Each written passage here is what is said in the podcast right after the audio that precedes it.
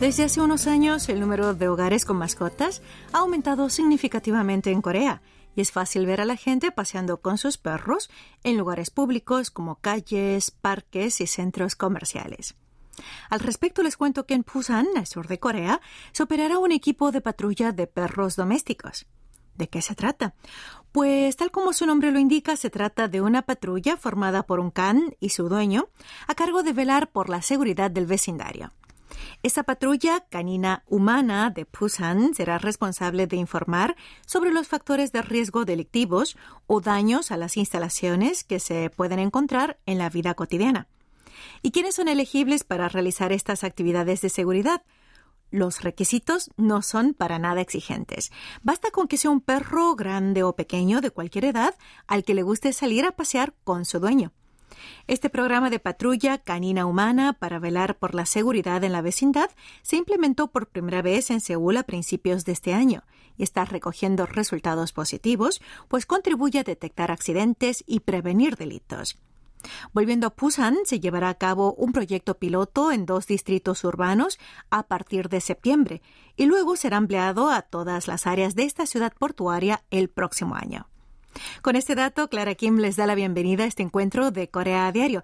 Empezamos con una canción, ¿ok? Escuchamos Caminata de Lee Han-chol.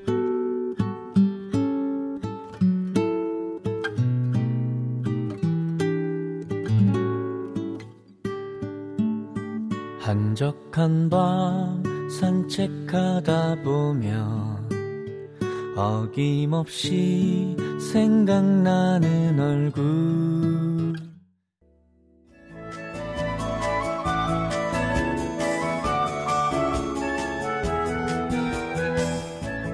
Medida que el uso de las mascarillas se volvió obligatorio por la crisis sanitaria causada por el COVID-19, hay nubes de preocupación en el sector de la educación. Es que el uso prolongado de las mascarillas en el aula causa problemas en el desarrollo del lenguaje de los niños, ralentizando su aprendizaje. En particular, los más afectados son los jardines de infantes y las guarderías. En una encuesta de maestros de guarderías infantiles de Seúl y la provincia de Gyeonggi el año pasado, el 74,9% de los encuestados dijo que las oportunidades de desarrollo del lenguaje de los niños disminuyeron después de COVID-19. Aunque todavía no se han llevado a cabo una investigación sistemática, los docentes están preocupados por la situación. Cuando los niños aprenden a hablar, lo hacen no solo oyendo el sonido de las palabras, sino también imitando la forma de la boca de las personas que les rodean en respuesta a las preocupaciones del sector relacionado de que el desarrollo del lenguaje se está retrasando debido a la disminución de la exposición del lenguaje de los niños y las oportunidades de desarrollo debido al uso del tapabocas, las autoridades educativas están contemplando formas de proporcionar a los maestros mascarillas de bloqueo de gotas con ventana transparente. Si bien este tipo de tapabocas también tiene una limitación, ya que bloquean algunos sonidos o no dejan escuchar bien la voz, su ventaja es que los niños pueden aprender la pronunciación mirando la forma de la boca, así que se está intentando aplicar este tipo de protectores sanitarios en el ámbito educativo. También hay opiniones de que la distribución completa de la máscara de bloqueo de gotas de ventana transparente no es la solución perfecta, la razón es que la pantalla de plástico transparente de esta mascarilla puede distorsionar el sonido y los estudiantes pueden sentirse un poco reacios a ver solo la boca de quien está hablando. Los expertos dicen que para evitar la disminución constante del desarrollo del lenguaje en los niños, también se requieren esfuerzos conjuntos tanto en las escuelas y en los centros educativos como en el hogar. O sea que mientras los maestros hablan despacio, sin rodeos y un poco más alto, al mismo tiempo los padres deben hacer esfuerzos para inducir conversaciones con sus hijos en casa.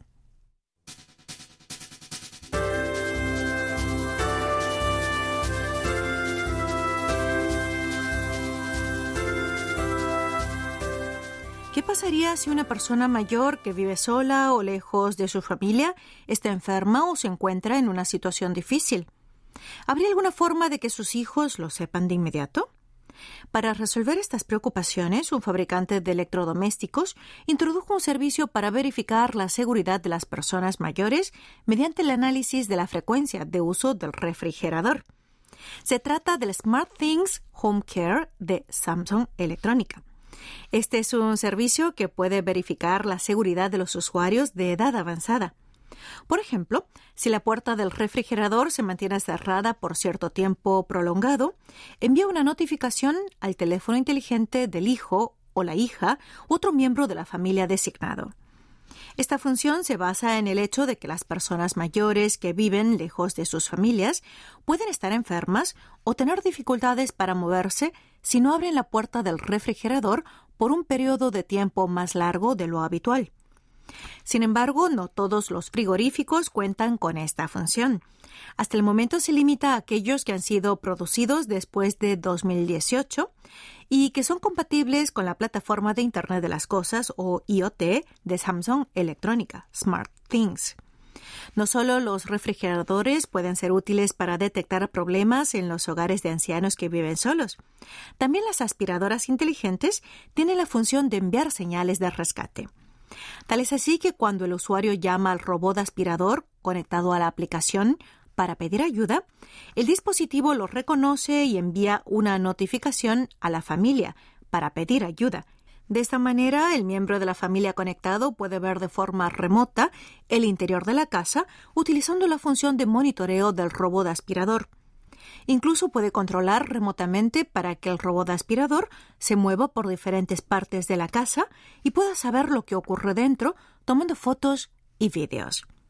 Este servicio no solo es útil para los ancianos que viven solos, sino también para las familias que deben dejar a sus hijos solos por cierto rato o para aquellos que tienen mascotas, ya que pueden ver lo que hacen y si necesitan ayuda. A medida que aumenta la proporción de hogares unipersonales, los electrodomésticos con la función de cuidado se vuelven más importantes y aunque nunca serán lo mismo que una persona de carne y hueso, son muy eficaces para llenar vacíos y atender urgencias. Para su información, SmartThings es uno de los mayores ecosistemas abiertos de dispositivos conectados en todo el mundo. Es compatible con los principales asistentes de voz y una amplia gama de dispositivos, lo que permite la integración de estos para crear un hogar o un negocio inteligente, creando más comodidad, confort y uso eficiente de la energía. Hacemos una pausa al son de esta canción de Kino, Stay With Me. Luego continuamos con más Corea Diario.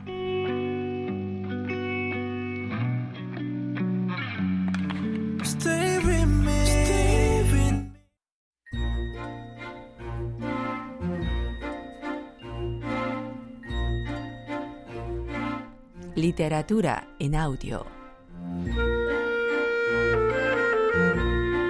La única en la Tierra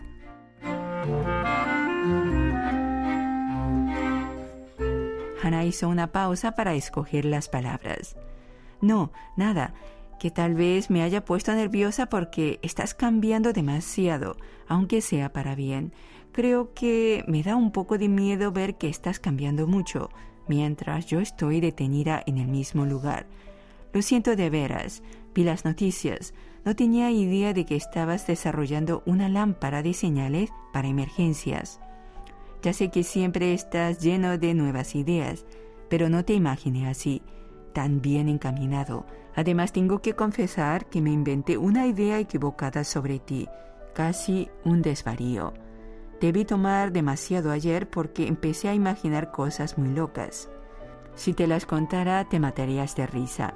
Mejor dicho, te enojarías y con toda razón, además. Kyungmin quitó la mano derecha del volante y tomó la mano de Hana. Soy consciente de que te puse nerviosa y te hice preocupar, pero esta noche te lo explicaré y te lo mostraré todo. Uy, tienes fiebre, estás hirviendo. No te hará mal que vayamos tan lejos, dijo Hannah al sentir su mano demasiado caliente y con un tacto un poco raro, quizás porque hacía mucho que no lo tocaba. ¿Le habría puesto calefacción al volante? Es por la autogeneración eléctrica. No bromees, dijo Hannah riéndose, pero Kyungmin dejó de reírse y se puso serio. Hana empezó a preocuparse por el cambio de expresión de Kyungmin cuando por fin llegaron a destino. Como no era feriado ni época de vacaciones, el estacionamiento del Parque Nacional estaba vacío. Hana no quería pensarlo, pero se le ocurrió que aunque gritara pidiendo auxilio, nadie podría escucharla. Se esforzó por borrar ese mal pensamiento. No es otro sino Kyungmin. No sé por qué todo se me hace tan confuso últimamente, pero se trata de Kyungmin, mi novio de toda la vida Jamás me haría daño, solo tengo que portarme natural como siempre y disfrutar de estar juntos. Tengo que dejar que las cosas fluyan por sí solas, como al principio, cuando me enamoré de él. Nuestra relación empezó a andar mal cuando uno de los dos, yo más precisamente, empecé a esforzarme demasiado. No debo hacer eso, se decía Hannah para sus adentros, intentando tranquilizarse. A partir de este punto tenemos que ir caminando. ¿Tienes zapatos cómodos? preguntó Kyungmin, separando el navegador del automóvil. ¿Por qué te llevas eso? Lo voy a precisar más que nunca ahora. Lo necesito para saber nuestra ubicación exacta. Hana no comprendió lo que quería decir Kyungmin. ¿Lo necesitaban para subir a la montaña? ¿No estaban señalizados los senderos? Kyungmin tomó la delantera y guió a Hana por la senda. Un rato después se salió del camino y empezó a avanzar a través del bosque. Hannah se inquietó. Los arbustos espinosos rasguñaban sus muslos y casi se pinchó los ojos en varias ocasiones con las ramas oscuras de los árboles que absorbían la poca luz solar que había. La remera blanca que llevaba Kyungmin brillaba fosforescente y Hannah se esforzó por encontrar algo de familiaridad en esa espalda que conocía bien. Esa espalda que tanto daño le había hecho parecía haber sido hecha solo para hacerle doler. Tuvo ganas de enterrar la cara en el hueco que formaban esos homóplatos y ponerse a llorar, pero tenía que apresurar el paso para no perderlo de vista, así que no había tiempo para las lágrimas. Todas esas pequeñas heridas, superpuestas unas a otras, le habían formado una costra dura y correosa. ¿Por qué entonces le volvía a lastimar ahora? ¿Todavía quedaba algo para sufrir? Nunca se imaginó que sería arrastrada de nuevo por semejante vorágine de sentimientos.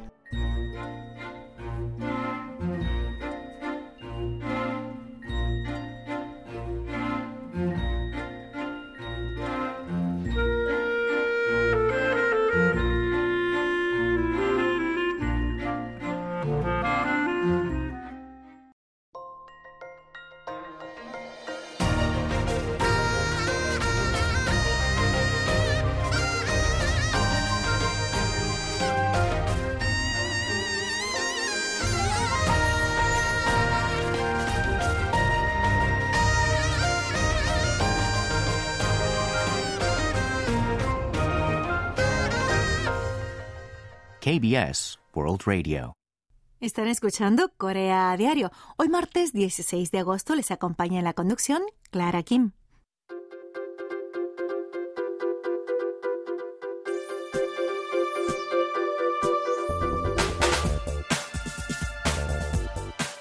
La disminución poblacional está en marcha y se acelera cada vez más en Corea, especialmente en el interior del país y sobre todo en las islas. De hecho, algunas islas habitadas están a punto de convertirse en deshabitadas debido al impacto de la disminución de la población. En los últimos cinco años, para ser más precisos, desde 2016 a 2020, se estima que el número de islas que se han convertido en islas deshabitadas llega a ocho, ya que la población insular ha disminuido en 40.000. Pese a que se han realizado diversos esfuerzos para apoyar a estos territorios, la situación no ha cambiado. De hecho, en 2018 se promulgó el Día de las Islas a fin de crear conciencia, pero ha sido insuficiente para detener esta tendencia de disminución. Según datos oficiales de fines de 2020, Corea del Sur tenía un total de 3.382 islas, 464 de las cuales estaban habitadas. La población total de estas islas habitadas era 822.933. Esto significa que hubo una isla habitada menos y una disminución de 19.155 habitantes con respecto al 2019. El problema es que la merma de la población en las islas surcoreanas es muy pronunciada y aquellas que están deshabitadas se acelerarán aún más. De hecho, en 2016 vivían 863.177 personas en 472 islas habitadas en todo el país. La situación es más grave en la provincia de Chola del Sur, donde se encuentra el 64% de todas las islas de Corea. Según datos recientes, hasta 2021, hay un total de 2.165 islas en Chola del Sur, de las cuales solo 272 son islas habitadas. Como resultado de una investigación territorial llevada a cabo por esta provincia surcoreana, 37 de las 272 islas habitadas, incluida la isla Kumjukdo de la ciudad de Yosu, tienen menos de 10 personas incluso hay muchas islas en las que hay tan solo un residente. Hay 73 islas en Chola del Sur con una población de menos de 20 habitantes. Según un estudio de 2019 realizado por el gobierno, el 78,7% de las islas con menos de 10 habitantes desaparecerán inminentemente. Por su valor e importancia en términos de salvaguardar la soberanía territorial, hay que tomar medidas proactivas para protegerlas e impedir que desaparezcan.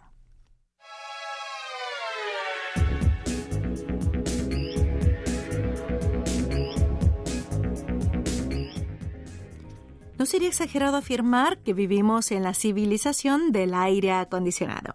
Actualmente hay 2.000 millones de acondicionadores de aire en funcionamiento en todo el mundo, lo cual significa que dos quintas partes de la población mundial cuenta con al menos uno de estos aparatos.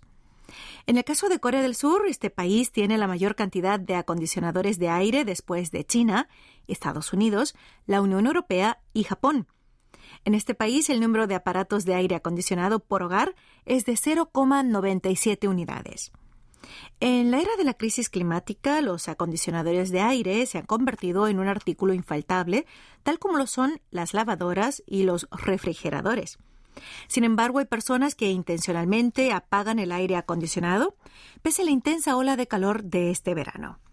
Se trata de los participantes del desafío aire acondicionado apagado. Este desafío, o mejor llamémosle campaña, está realizada por un grupo de jóvenes que desde finales del mes pasado están desplegando diversas actividades para contrarrestar la crisis climática y promover el bienestar social. Estos jóvenes activistas publican fotos de su aire acondicionado apagado en las redes sociales. Esta es una campaña que tiene el fin de reducir el uso de acondicionadores de aire considerando el impacto en el cambio climático es que al parecer los acondicionadores de aire enfrían el interior y expulsan el viento caliente hacia el exterior, y a la larga emiten gases de efecto invernadero, elevando así la temperatura global. Como alternativa de los acondicionadores de aire, los participantes de esta campaña ecológica suelen colocar bolsas de hielo en los ventiladores, creando así un efecto refrescante. Naturalmente sudan mucho y deben lavar sus ropas y frazadas con mucha más frecuencia que nunca. Pero aún así se esfuerzan por tolerar el calor y no desistir en su esfuerzo hasta el final del verano. Algunos participantes encienden las luces al mínimo para sentir un poco menos el calor y duermen en el salón de la casa, donde es relativamente más fresco que en el dormitorio. En el pasado, eran los mayores quienes evitaban encender con frecuencia el acondicionador de aire para evitar el aumento de la factura de la luz. O sea que estaban más motivados por motivos económicos que ecológicos. Pero ahora son los jóvenes los que se han puesto en la tarea de prescindir de estos aparatos para cuidar del medio ambiente. Pese a las altas temperaturas y la humedad que hace que los índices de malestar toquen techo, quienes impulsan esta campaña tratan de mentalizarse que es normal sentir calor en verano y que con un poquito de paciencia y esfuerzo podemos disminuir el calentamiento global y ralentizar la degradación del planeta. Pero ¿bastará con el esfuerzo de unos cuantos para reducir de una vez el cambio climático? Seguramente no, ya que el efecto puede ser mínimo.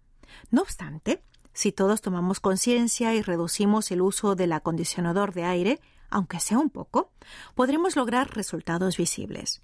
Lo importante es esforzarnos todos juntos. Así con esta noticia concluye esta entrega correspondiente al martes 16 de agosto de Corea a Diario. Los ha acompañado en la conducción Clara Kim y me despido con esta canción de Red Velvet, Power Up.